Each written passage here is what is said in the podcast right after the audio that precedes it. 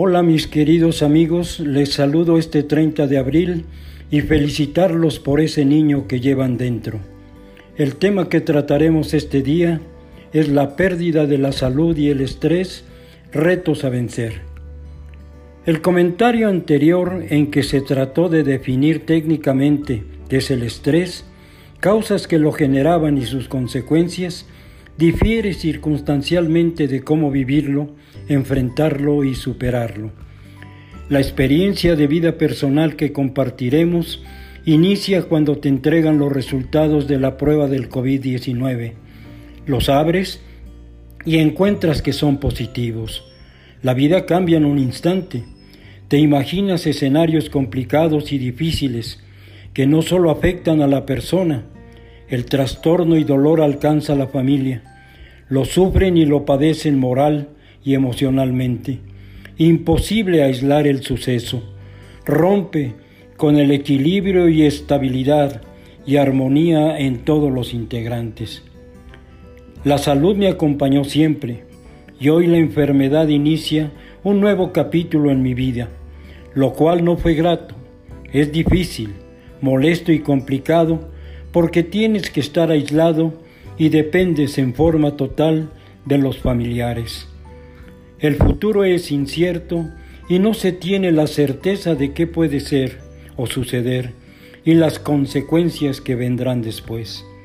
Aislado, con todas las medidas de higiene, sanitizando permanentemente y la familia con todas las medidas de protección, con todo ello se contagiaron lo que agravó más la situación. Una gran fortuna tener médico en la familia. Mi hijo nos atendió de manera inmediata y posteriormente tratados por un neumólogo. El seguimiento fue continuo, las 24 horas del día, los 7 días de la semana, un mes sin descanso, de gran esfuerzo y dedicación de toda la familia.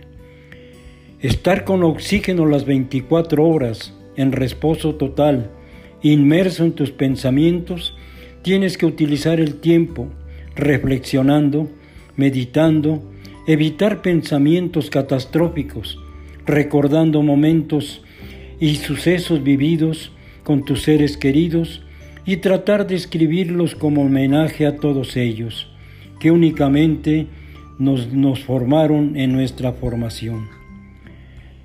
Seguir las indicaciones y tratamiento de los médicos al pie de la letra no es suficiente.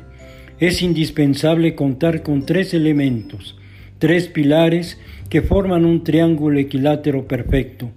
La familia, la fidelidad y fundamentalmente la fe. Los tres en forma conjunta te dan una base con una fuerza increíble y soporte físico, mental y emocional de manera poderosísima. La fe como punto central e insustituible me dejó una experiencia importante de espiritualidad, reafirmando mi devoción a María Auxiliadora, generando paz interna, bienestar y certeza que aún en estos días suceden los milagros. La familia, acompañamiento permanente, solidaridad en todos los momentos, amor y cariño permanente sobre todas las cosas, una comunicación y diálogo todos los días y a toda hora, respeto y libertad en las decisiones, la familia es el mejor equipo para lograr el éxito. La fidelidad, amigos que tú escogiste y que son familiares desde ese momento, forman parte de ti, te acompañan en los momentos difíciles. De ellos tienes lealtad y apoyo cuando los necesitas. Disfrutan a tu lado alegrías y tienen empatía en las adversidades. No me resta más que despedirme deseando que tu pensamiento y acciones tengan un sentimiento en la fe, en la familia y en la amistad.